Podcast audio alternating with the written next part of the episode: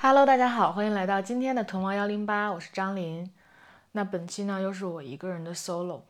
本来是自从上周的那个双人对谈之后，其实我还觉得蛮找回了跟人聊天的乐趣，然后还就是给自己兴致满满的排了接下来几期想找谁聊，想找谁聊。结果北京就封了，然后 现在这几天就被迫待在家里面，哪儿都去不了。嗯，然后。另外每天要本来是每天都会出去练瑜伽的，然后瑜伽馆也封了，就整个现在是一个大封闭的状态。其实上次上哦，我我想起来了，为啥是没没感觉到北京有过这种状态？因为上次北京这种状态的时候，我们跑回青岛了，就避开了那段那段时间。但是这次就感觉它是润物细无声的到来的，然后突然大爆发。不知道你所在的城市疫情情况怎么样？真的都皮了，现在，嗯，然后本本月本来约了好几个采访，现在看来也都遥遥无期。本来都是想线下去采访的，因为最近约了好几个清华的青年学者、青年教师，呃，跟他们聊他们的新书，然后不知道也不知道 到时候还能不能线下见面了，嗯。跟大家聊点什么呢？我特别想推荐上周我看的一本书，叫做《纣王》，是我最喜欢的一个出版社乐府文化出的一本书。纣王就是大家都知道的那个纣王，就是妲己的纣王。对，它是一个剧本，是一个话剧的剧本。然后，呃，作者叫康贺。我看看这上头有没有康贺的介绍啊？啊，书上写的是康贺，浙江梅林湾底沙地人。小说家、剧作家、影像作家、戏剧导演、影像写作创导者，一个不写诗的诗人。然后我去查了一下康赫，他好像是六九还是七零，反正就七零年左右生人，嗯，跟我父母应该差不多大。但是呢，是一个完全就是放荡不羁，然后非常的有充满了磅礴的这种创作生命力的一个，我觉得算是文艺。中年，他应该不会听到这期播客，嗯，然后呃，我还在微博上推荐了这本书，他还那个点赞了我的微博，我们俩还在底下聊了几句，说要请我喝啤酒什么的。我特别喜欢这个作者，以前没有看过他的别的东西，然后我去查了一下他，他还写过一本书叫做呃人类学。然后说那本书，豆瓣上说啊，那本书就是很厚，然后很难看下去，就是很世界上很少有人会把那本书给看完。我也不知道这本书写的是什么，有点好奇，将来可能会买来读一读。我们说回这个纣王啊，就大家从小看《封神榜》《封神演义》长大的话，应该对纣王是有一个。嗯，非常鲜明的标签在的嘛，就酒池肉林，然后宠爱妲己，炮烙他的姜皇后，然后还挖比干的心，就各种丧丧心病狂的事情干尽，最后这个武王伐纣，然后商朝灭亡，周朝建立，是这样一个故事。嗯。但是呢，呃，因为我就是呃，我周围有朋友在看紫微斗数，在学习一些玄学的东西，然后它里边就会紫微，其实它是好多大星，它会对应到那个呃那段就是商周时期的一些历史人物上嘛，然后其中有一颗星叫破军，破军对应的就是纣王，然后还有一颗星呢叫贪狼，贪狼对应的就是妲己，就是呃。我在不断的听我周围这些朋友讲这些星啊，讲这个命理学的过程当中，其实我就已经对，呃，就是破军和贪狼这两颗星。已经有了自己的新的认识，就不再以单纯的就是啊，他就是纣王那个样子，他就是妲己那个样子。那至于纣王和妲己那个样子是什么呢？那就是历史上就我们呃惯常的被灌输的这种一个暴君、一个妖后的这种形象。就是我我在这个这这几年的耳濡目染当中，其实我已经改观了对破军和贪狼的印象，就已经我我我知道，其实它是一个立体的、丰富的、多面的。呃，一颗星，一个人，然后不是我们那个片面的去武断的给这个人下定义，他是暴君，他是妖后的这种。但是这本书它其实是，呃，更加印证了我对这件事情的认识。呃，就是它的封面上说嘛，这叫呃，他以亵渎读者啊，他以亵渎者害利的蛮力啊，他以亵渎者害人的蛮力，逼迫道德世界说出他最为害人的秘密。然后，我的血管里游荡着不安的野兽，只要活着，我就不能平静。这是我从商人先祖那里继承的秘密，这不可改变的秘密，需要我们有一天自甘灭亡。然后，这个呃，《纣王》这本书的副标题叫做《暴力之王的自我毁灭》。嗯，就是这本书，它是它是完全扭转了纣王的形象吗？不是的，就是他该酒池肉林还是酒池肉林，他确实他挖挖比干的心还是挖比干的心，就是嗯这一切他都做了，但是这一切行为的背后，到底那个人真实的那个人是什么样子的？他从小经历了什么样的事情？他有什么样的想法？他他真的有那么不堪吗？嗯，就是这一系列的事情是在我是在这个剧本里边才读到的。那至于这个想法，其实我觉得，我觉得可能是因为我自从，呃，了解到破军这颗星之后，我就心里一直暗暗有这个想法，就是我们看起来的一些，呃，暴力之王，一些暴君们，就是一些打引号的，就是你周围的那些很暴君的朋友们，就他，你去仔细接触他，你去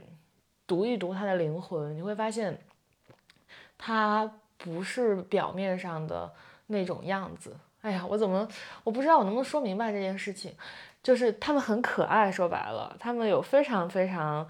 呃，可爱的另一面。但是很多人，可能一开始觉得这个人是一个破军式的人物，是一个纣王式的人物，就不跟这个人深交了，或者给他先入为主的贴了一个标签了。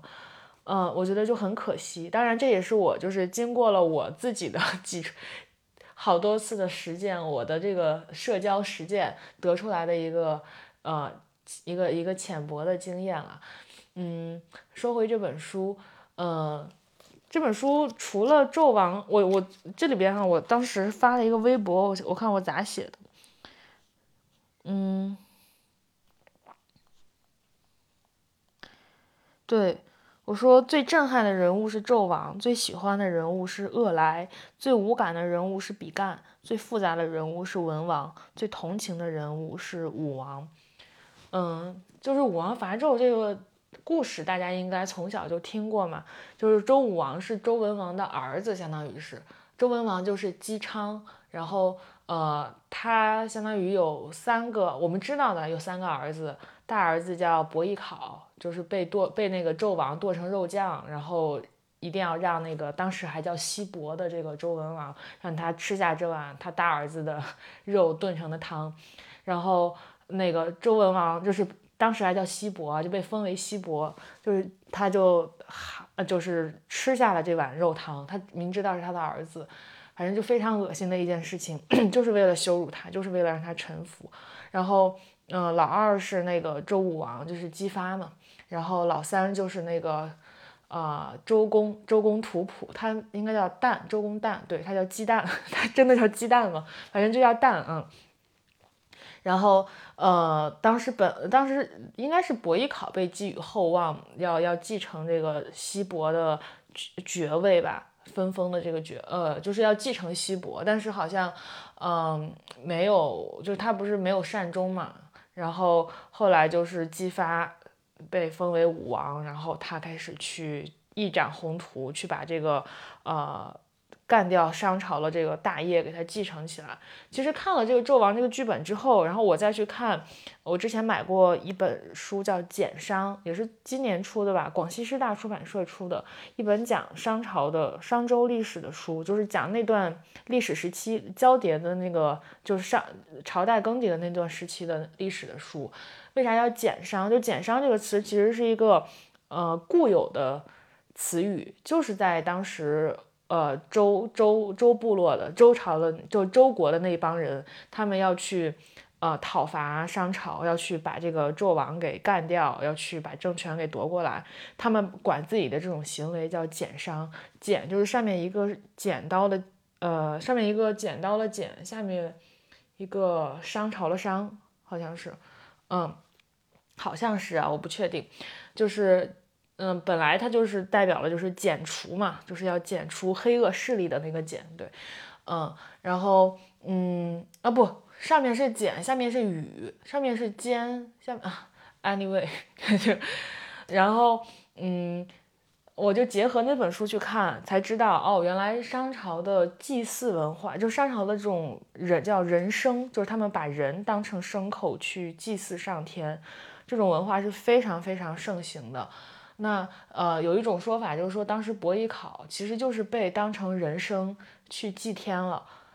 嗯，所以说就是他们当时其实祭祀。呃就是用人去祭祀，有两拨人，一部分是俘虏，就他们周边这些小国打架打仗什么的，然后要进献俘虏，一进献就进献好几千，然后这俘虏就直接被干掉，然后去祭祀上天。然后另一种非常呃，就在商朝的时候就被认为是非常虔诚的祭祀上天的方法，就是把贵族给给砍了去祭祀上天，然后。有一种说法，就是伯邑考其实是作为一个被牺牲掉的贵族，然后去祭祀上天的。那这个时候我就说到，为啥我觉得周文王其实是一个很复杂、很就我看了这这两本书之后，我才发现他是一个很复杂、很有点伪善、有点城府特别特别深的这么一个人。嗯，就说实话，其实我之前对文王印象非常好，就是他就是有深沉的智慧嘛，大家都说，然后他雄才大略，对吧？他开启了一个辉煌的时代，他的儿子去把这个商朝给干掉了。嗯，但是看了这个书之后，呃，首先一点啊，就是呃，当时纣纣在纣王在这个呃在位期间，他。祭祀上天的很多人生，很多的俘虏，其实都是西伯，都是姬昌，就是后来我们的周文王，他去征伐那些小国，然后把俘虏给抓了，进献给这个商王的，进献给纣王的。嗯，所以其实好多被祭天的人都是这个，都是周文王弄来的。他就是他，他为啥弄这些人呢？他还是要臣服于这个纣王，就是他年轻的时候。还没有那个势力说他的可以可以带领他的周部落去把这个商朝给干掉，因为你想商王朝它其实已经存在了那么长的时间，然后他们不在这期间不断的去呃巩固政权，然后不断的去祭天，就是在那个时候的人看来，上天的旨意是非常非常是最重要的一件事情，就上天保不保佑你是很大程度上呃会决定你到底能不能到底能不能干成这个事儿，到底能不能建立一个你的王国的。所以说，他们在商朝那个时候的人看来，嗯，就是即使你这个纣王再，嗯，再昏聩，再酒吃肉，再花天酒地，再暴虐，但但是因为你们商朝的祖先已经祭祀足够多，就是你们已经祭祀了太多的祖先，你们已经为这个事儿。你们杀了太多的猪啊、牛啊、羊啊、人啊，就你们各种虔诚的去祈祷啊、去献祭啊什么的，就老天，你们在老天爷那儿，就就是说归说，你们还是最受宠的，就老天爷不会去支持我来讨伐你的。就当时在当时的人的这种观念里，这种想法是根深蒂固的。所以，西伯就是姬姬昌周文王，就那个时候他其实并没有，呃。足够成熟的去讨伐商朝的条件，呃，那他要做的就是去舔，就就是舔，就是去表现自己的忠诚，表现自己没有野心，呃，所以这也是为啥我们说周文王其实是很有城府的一个人。他要在他的活，他活在世上的那段时间，就他在位的那段时间，其实他主要做的就是隐藏实力，然后。呃，但另一另一面又要自己偷着，在自己的那个周部周国里边偷摸着去发展势力，就是，但是呢，他在商朝那边又要隐藏实力，嗯，然后他隐藏实力做的事情就是把好多好多的俘虏拿去献给纣王，说你可以去杀掉他们，去祭祀你们的祖先，嗯，然后，嗯，后来对我看这书还还了解到，就是他们跟。呃，就周朝那帮人是怎么跟嗯姜太公给跟联跟他联系上的？呃，说姜太公其实是另一个部落，就羌部落，羌我们现在说的那个羌族嘛，就是羌部落的人。然后羌部落其实跟周部落啊一开始是好朋友，就是他们两个部落本来是就是有有血缘关系的，但是就是周部落为了去舔。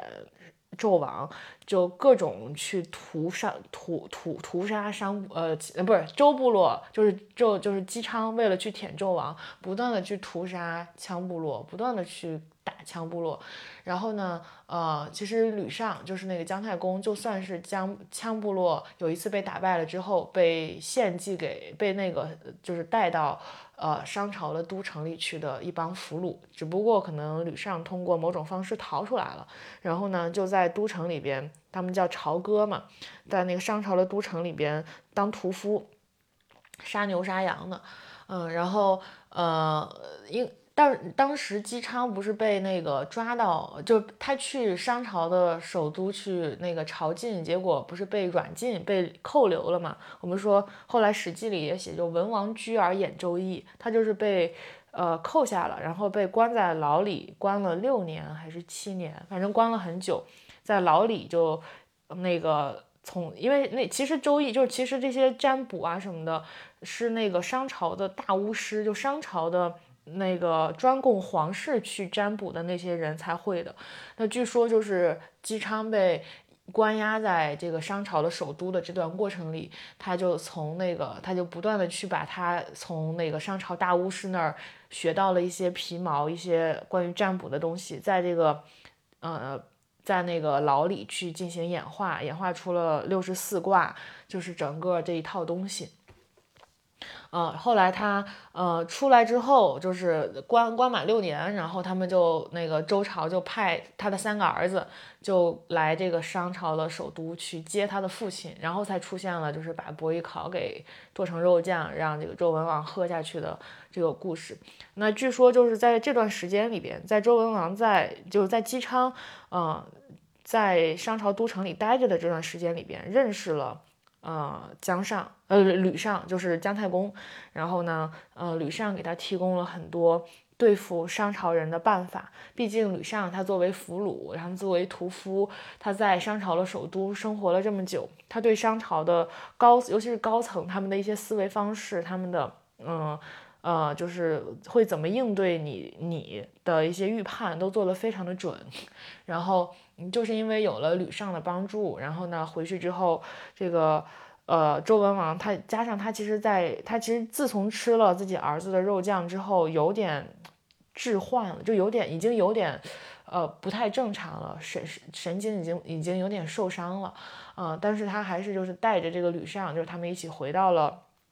周部落，然后开始去计划到底要怎么样去把这个商朝给推翻。嗯，就所以说那碗肉酱某种程度上，嗯，伤害了，肯定是伤害了姬昌，但是也某种程度上是催化了姬昌去反商，然后建立周朝的这么一种决心吧。我感觉啊，就我我浅薄的理解。啊，说回《纣王》这本书，就是它里边有非常多的台词是很很直接的，会让你。就是会会猛，这首先呢就是对纣王这个人物的描写，它里边的各种各样的台词，它会猛地击中你，让你觉得，哦，原来你之前对他的理解是那么的片面，然后这些台词一说出来，就你就觉得这个人他成立了，他活了，他非常的，呃，有质感，非常的自洽，就是在这里边从头到尾，纣王虽然结局很惨，他就是自己把自己给。烧了，然后扔下，跳下了那个大坑。但是，嗯，他是非常非常迷人的，就可以用可以用迷人来形容他。我想想，当今社会啊，当今社会，你可以把它比喻成特朗普，但特朗普我说特朗普迷人就不太好，或者是马斯克。就是那种非常极极端自我、极端我行我素，然后极端不管不顾，但同时又极度聪明的一个人。他一定是非常聪明，他才，我觉得就是这这两件事儿是一定是合二为一的。就一个人只有极度聪明，他才会极度自我。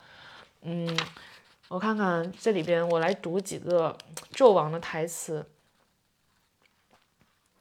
他说：“你看，他跟伯邑考说。”伯邑考，尽管你和你父亲一样假模假式，却没有他的凶狠奸诈。我对他多少还能容忍，对你的忠厚面孔却只有满心厌倦。你看，就是，呃，像像纣王这种人，他呃，即使讨厌一个人，他也要讨厌一个极致的坏，他也要讨厌一个极就是极致的人。就比如说他，他说伯邑考尽管，就是他他认为伯邑考跟周文王都很假模假式，都很假。但是呢，呃，周文王的这个假底下还有一层凶狠奸诈，啊，那他这个小儿子，像他大儿子伯邑考的这个假模假式底下呢，就是忠厚，就是老实。所以，嗯，他俩相比，纣王就认为他更喜欢这个假模假式底下还有那么有那么一些就是奸诈凶狠的周文王。嗯，再比如说，再读一段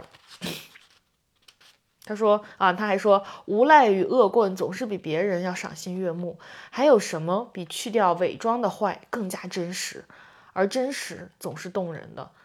嗯，对，读完这书，我有一个很大的感觉，就是纣王对真实有一种极致的追求。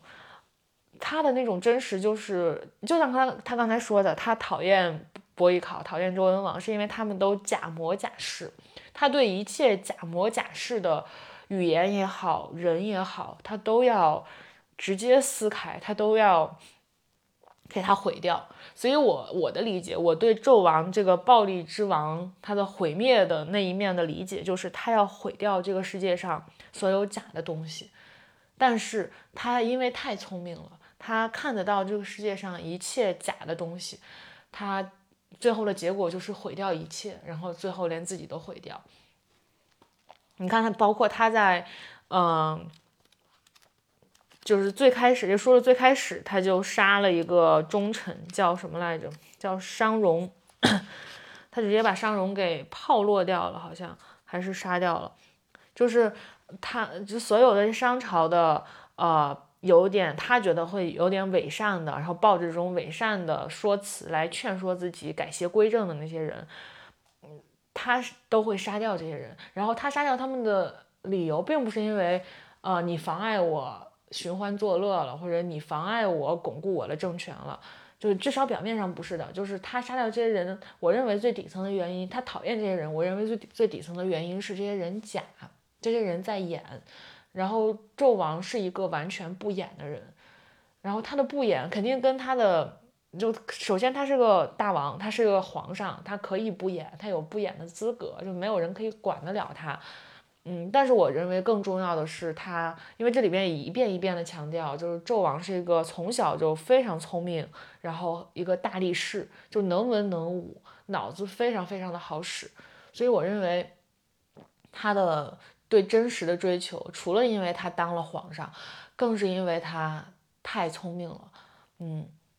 然后这本书的最后一句啊，就是基本上每一个写书评的人，每一个说这本书的人，就都会讲到这个书最后的这个叫最后一场。这是谁说的话？小鬼，就是这个小鬼，算是这场戏里边从头到尾贯穿的一个像旁白一样的角色。嗯，他说。嗯，对他从那个甲骨说起的，说一八九九年夏天，北京的国子监祭酒王懿荣得了疟疾，拉肚子。这位太学校长懂一点中医，便自己从菜市口一家药店抓了一副中药。这副药里有一味是龙骨，其实就是龟甲。他发现龙骨上有文字，有点像篆文，便跟药店老板讲定，以后凡遇到上面有字的龙骨，全部送到他府上，他会一律高价买下。这些龙骨上的文字便是甲骨文。从那时起，遥远的殷商跟你们发生了实实在在的关系。好，下面这一段啊，他说，关于纣王也有了一些新的说法。你们读的一向都是当年的赢家写就的历史，以后的赢家很乐意继续在上面添枝加叶、雪上加霜，因为他们都懂得赢的秘密，更懂得赢的秘密必须深藏在黑暗里。而现在，你们终于有机会听到殷人自己发出的声音，在那个声音里，没有纣王，只有帝辛。纣王名字叫帝辛。一个人同时拥有两个名字，一个享有上天的荣耀，一个接受你们人间的羞辱，差别如此之大，在你们的历史上也仅此一例。就连你们的司马迁也对此颇感为难。这位胜利的失败者最终将他们合二为一，称那个人为帝纣。总之，他曾经是帝，后来失败了，并且万劫不复。赢胜过一切雄辩的言辞。在真实走出黑暗之前，认同赢永远是一种安全的选择。这一点，连我也懒得反对。武王灭纣，将子姓殷人从朝歌遣散，但并未彻底毁坏他们的宗庙，斩断他们的血脉。纣的儿子武庚试图复国，他没有成功。武王的儿子成王杀了武庚，立另一脉子姓殷人微子启为殷人之后，并且分封到宋国。从那以后，在殷人的国土上，很少再有真正意义上的殷人。在甲骨被发现以前，昔日的安阳已是一片废墟，我们叫它殷墟。现在，安阳是一座城市，这座城市的主要经济来源便是碰巧建在殷墟之上的一座钢厂所生产的钢铁。你们保护殷墟的经费，正好也来自这个每天都在破坏殷墟的工厂。你们对从那一带来的河南人多少有一点奇怪的恶意？难道你们隐约觉得自己就是周人的后代？要真是那样，为什么你们又把殷人占卜用的甲骨称作龙骨，并且认定将它磨成粉末就可以治疗你们的腹泻呢？无论如何，你们这些看重人间温情的人，可能真的对那些古怪的殷人十分厌倦。或许你们真的只能在昔日的周人那里找到你们想要的那点亲切感，这就全剧终了。就是说，呃，包括简上那本书也有观点，就是说，其实武王伐纣是中国历史、中国文明史上的一个非常非常重要的转折点，它决定了所有。就如果没有周朝去把商朝灭掉这件事情，然后包括周朝其实。呃，灭掉商朝之后，在这个周公旦就在后面他的一系列努力下，其实是确定了周礼，就是周朝是对礼法非常看重的一个朝代了。然后包那接着才会有，就是到春秋战国时期的礼崩乐坏嘛，就是但是归就归根结底，周朝算是确定了我们中华文明的礼仪，然后这一套思想传承的文明传承的这个根脉的东西。那你看到上商朝的话，像我们看到的纣王这种，他的祭就用人去祭天呀，然后去疯狂的暴虐的去呃行使自己的这种帝王的权利啊什么的，就就是商朝的他那叫殷人嘛，殷商殷商，就殷人他的那种血脉里的疯狂和。不管不顾和，但同同样也是开放的，然后充满艺术气息的，非常的洒脱的那种东西，嗯，是他们的特质。然后呢，这一切都是在武王伐纣，然后周朝建立之后，那就是对商朝的一切的。就是相当于是万劫不复嘛，就是一切的否定。就他说的，呃，你们读的一向都是当年的赢家写就的历史，因为他们都懂得赢的秘密，更懂得赢的秘密必须深藏在黑暗里。就是那之后肯定是要全盘否定，呃，这种殷人身上的中华文明的另外一种走向的特质的。那所以说，我们我们现在根深蒂固的就是认为，呃。周朝的这种厚重的、温和的感感觉是对的，就是我们的对错是建立在这上头的。但就像纣王说这个伯邑考的，就你跟你的父亲都是假模假式啊，但你的父亲可能还好点，他的假模假式之下藏了一点真实，藏了一点凶狠奸诈，然后你就是假模假式，再往下扒一层，还是一层忠厚老实的模样，嗯。呃，所以我们呃，这这也是为啥我们从小看到这些什么呃《封神榜》《封神演义》，都会对纣王感觉特坏的很不可思议，没有办法去接受他的那种生他的那种人生哲学和生活状生活状态，因为我们的文明就已经被驯化成了现在的这个方向，现在的这个样子。那我们从小从一出生出来接触到这个世界，我们接触到了就是这样的一套文明的体系，所以没有办法去跟纣王产生共情，嗯，但是呃上个周的就是关于这个周商周历史的一个专项阅读吧，可以说是，嗯，让我觉得，哎，就是如果当时没有发生这件事情，如果是另一个方向，如果是另外一种历史的走向，我们今天的世界会是什么样子？真的非常好玩。嗯，反正推荐大家去买《纣王》这本小书看一看吧，也不贵。然后。大家还可以在甚至在家里分角色朗读什么的。其实之前我对这段历史并没有特别熟悉，我也是看了这个书之后，我终于捋清了到底谁是谁的爹，谁是谁的儿子，到底谁发生了什么事情，非常有意思的一段历史。嗯，哎呀，已经三十分钟了，